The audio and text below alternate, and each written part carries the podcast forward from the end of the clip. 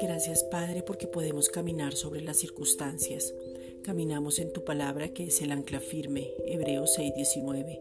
Caminamos en tu gracia maravillosa. Caminamos en tu amor que ha sido derramado en nuestros corazones, Romanos 5:5.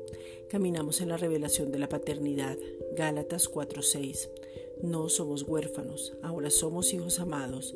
Caminamos en la luz y somos luminares para el mundo, Filipenses 2:15. Caminamos en lo que somos, ya somos reyes y sacerdotes para Dios, Primera de Pedro 2:9.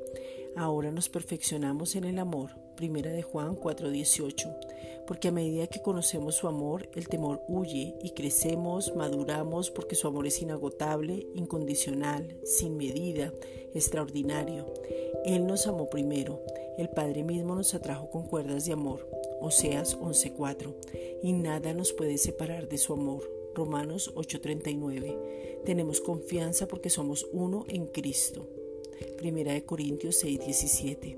Nada nos puede detener porque la obra de la cruz derrotó al enemigo, ya lo venció, ya lo derrotó, ya está condenado, y aunque el Dios de este siglo es el enemigo, sabemos que mayor es el que está en nosotros que el que está en el mundo.